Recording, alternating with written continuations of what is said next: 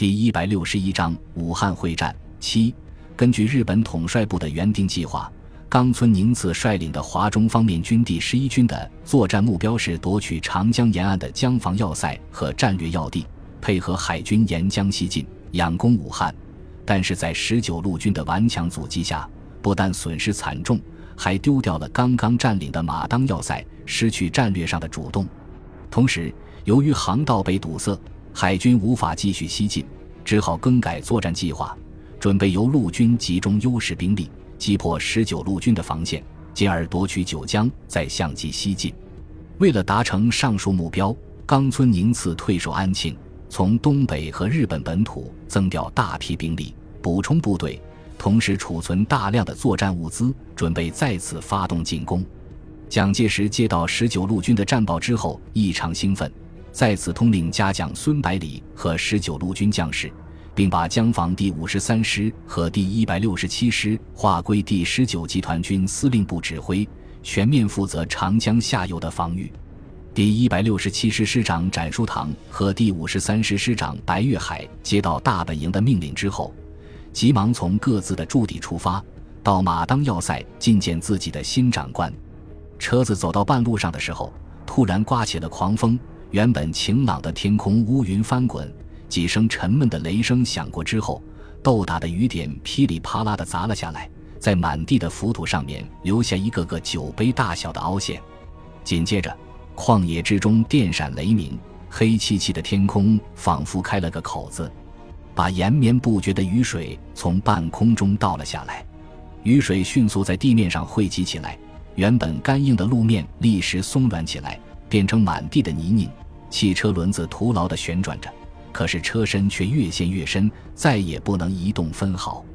展书堂朝四周看了看，只能见到白茫茫的一片，二三十米以外的物体就完全分辨不出来。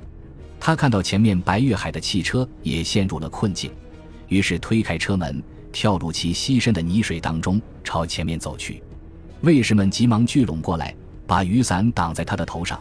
同时用身体遮蔽着风雨，白玉海急忙推开车门，请展书堂上车，试探地问道：“老展，现在咱们距离马当还有好几公里，雨又下得这么急，不如回去算了，改天再来也是一样，你说是不是？”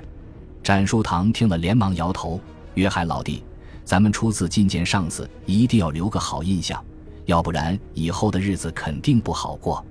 第十九集团军虽然不是老蒋的嫡系。”但是打起仗来，连小鬼子都不是对手。咱们加入之后，怎么也能沾点光，可不能让这点雨坏了事。白月还点了点头，说道：“好吧，就听你老哥的。”说罢，一推车门，当先跳了下去。什么人？站住！走了几十分钟以后，路边的树丛中突然响起哨兵的喝问声，紧接着是拉动枪栓的声音。别开枪，自己人！白月海大声喊道。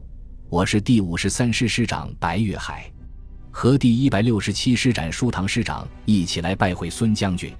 他的话音刚落，从路边的草丛里突然站起几个荷枪实弹的士兵。这些士兵的背上都披着厚厚的伪装，难怪近在咫尺都没有发现。仔细的查看了他们的证件之后，士兵们立即给两位师长敬礼，然后由其中两个人带路。而树丛中问话的钱福少自始至终都没有出现。展书堂和白玉海对视了一眼，都在对方的眼睛里看到了惊讶的神色。大胜之后的军队居然还能够保持这么高的警惕性，难怪日军连续败在他们手上。又过了两道岗哨之后，一行人来到了香山脚下。带路的士兵说道：“我就送到这里，军长正在山上恭候二位师长。”敬礼之后，迅速消失在雨幕中。两位师长让卫士们在山脚等候，然后自己撑着油布伞朝山上走去。月海老弟，你看地下。展书堂低声说道。白月海低头一看，只见山坡的表面全部是殷红色泥浆，被雨水冲刷干净的石壁上，坑坑洼洼地满是弹坑，里面到处都是炸弹的碎片。可以想象当时的战斗有多么激烈。让他们更加出乎意料的是，山腰上满是忙碌的士兵，一些人用铁铲和工兵镐在坚硬的石壁上挖掘战壕和掩体，另外一些人用竹筐把碎石和泥土堆积在战壕的边缘，还有一些人用炸药爆破山体，显然准备修建地堡和坑道。展书堂和白月海正看得起劲，忽然听到身后有人说话：“两位师长，请到指挥部了坐坐吧。”两人急忙回头，只见一个身着上将军服的青年军官笑眯眯地望着自己。展书堂和白月海急忙举手敬礼，问道：“你就是孙将军吧？”孙百里回礼之后说道：“我就是孙百里。”然后做出邀请的姿势，说道：“这里风大雨大。”还是先到我的指挥部里聊聊吧。白玉海看到十九路军冒雨修筑工事，感到非常奇怪。落座之后，马上问道：“孙将军，日军不是已经败退回安庆了吗？怎么还这么着急修工事？这么大的雨，弟兄们容易生病的。”孙百里苦笑着说道：“我也不想啊。”他用手指着窗外的倾盆大雨说道：“长江的主航道本来被击沉的舰艇堵塞住了，无法通行。”可是现在暴雨不止，江水上涨了好几米。照这样下去，最多两天，日军的驱逐舰就又能通行了。所以只好冒雨修筑工事了。然后他看着白玉海说道：“白师长真是爱兵如子呀！”白玉海连连摆手：“哪里哪里，比起孙将军还差得远。刚才你和弟兄们一起在山坡上看了，的确让人感动啊。”身居集团军司令的高位，还能够和底层的士兵同甘共苦，十分难得。孙百里笑着说道：“我只是在旁边看看而已，算不得什么。”展书堂见孙百里非常随和，身上也没有自己担心的骄横之气，心情逐渐放松下来，试探着问道：“孙将军，大本营把我们两个师划归第十九集团军指挥，可是我们在日军攻占马当要塞的战斗中损失很大。”武器弹药的消耗也非常巨大，能不能先给点时间休整补充一下？孙百里看到白月海也关切地望着自己，知道两个人都非常关心这个问题。他们作为非嫡系部队，深知保存实力的利害关系。如果连续作战没有补充的话，大本营很可能会借机取消部队的番号。想到这里，孙百里爽快地说道：“这个问题不大。暴雨之后，地面上泥泞不堪。”日军的机械化部队移动困难，再加上他们也要补充兵力和物资，短期内应该不会有大规模的行动。你们可以先撤下去休整十来天，这里就有我们十九路军防守。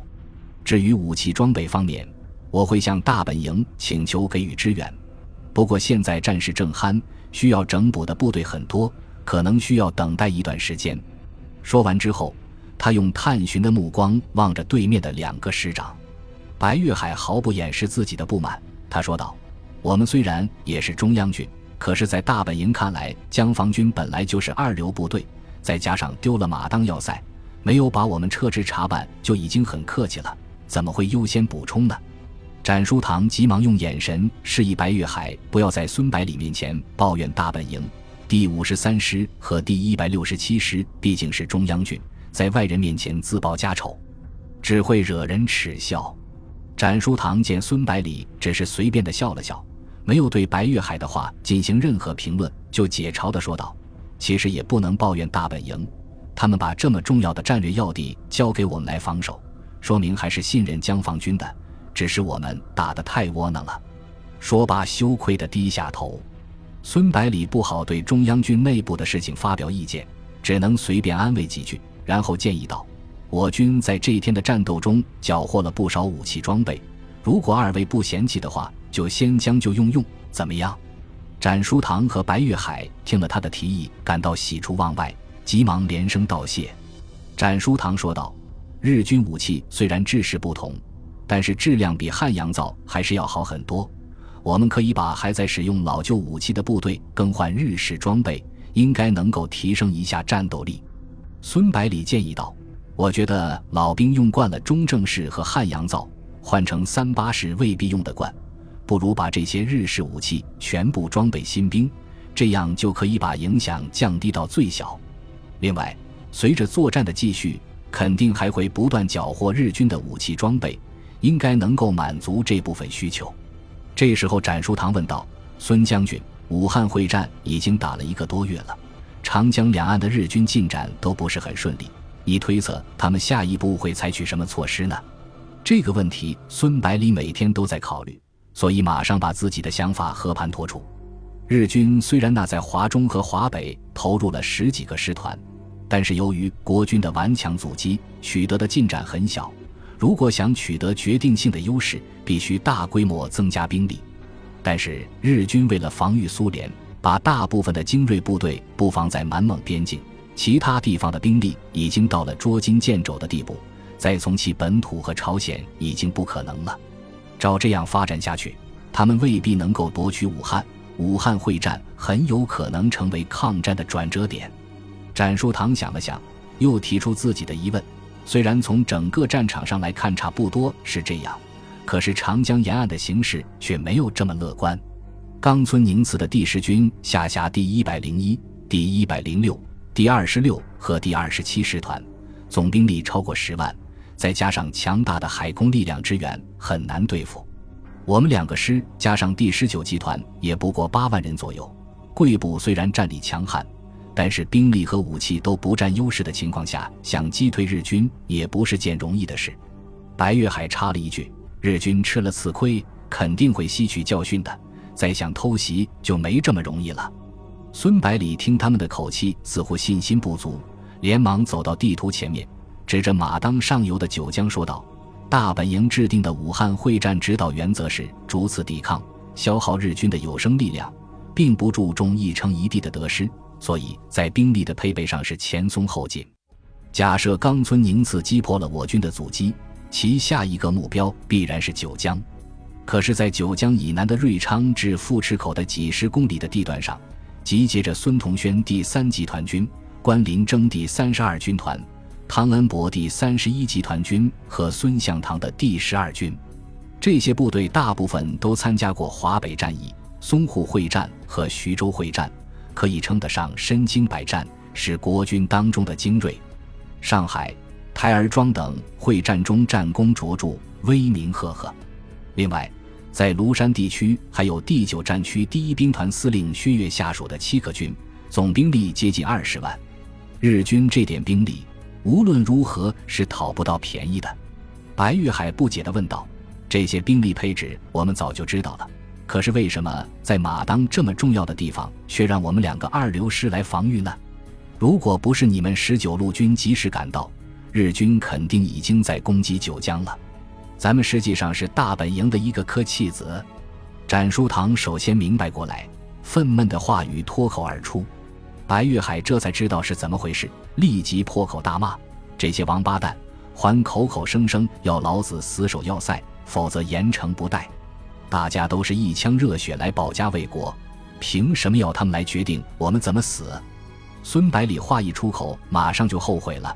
等看到两个师长这么大的反应，更是追悔莫及，急忙安慰道：“大本营肯定不是这个意思。”他们本来的计划应该是要你们坚持一段时间，给后方部队调动和部署争取多一点时间，然后再相机撤退。他们苛责你们，主要是因为迟滞日军的时间太短了，使上游的部队措手不及。展书堂比白月海更老于世故，知道再这样骂下去的话，非但没有任何帮助，反而容易在新上司的心里留下不好的印象，急忙用眼神制止了白月海的牢骚。这个小插曲把指挥部了原本非常和谐的交谈气氛破坏殆尽。尽管宾主双方都极力想把气氛恢复过来，但是人的心情如何能够说变就变？最后只好例行公事的把补充休整的事宜商量一下，然后结束了会谈。等展书堂和白月海的身影消失在雨幕中之后，孙百里用力把自己的脸打了一下，告诫自己以后再也不可以这样直接。